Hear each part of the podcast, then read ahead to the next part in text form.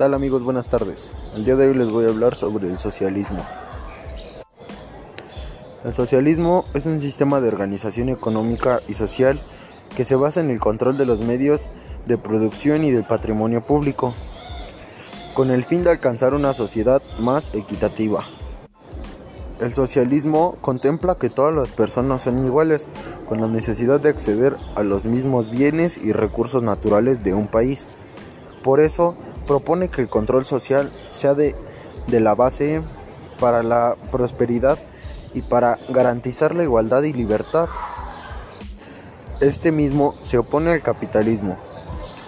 Se defiende a la propiedad privada de los medios de producción y permite que las decisiones individuales en el mercado consideradas al capitalismo como un sistema injusto en el que el poder y la riqueza recaen en una minoría.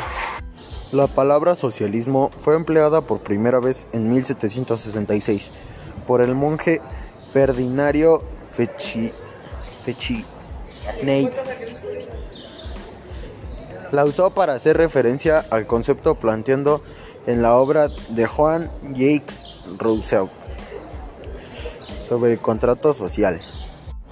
El origen del socialismo científico ocurrió durante la Revolución Industrial fue una idea política elaborada en 1848 por Karl Marx y Friedrich Engels en su manifiesto comunista que instalaba a los trabajadores llamados proletarios a unirse y a destruir del poder de los capitalistas.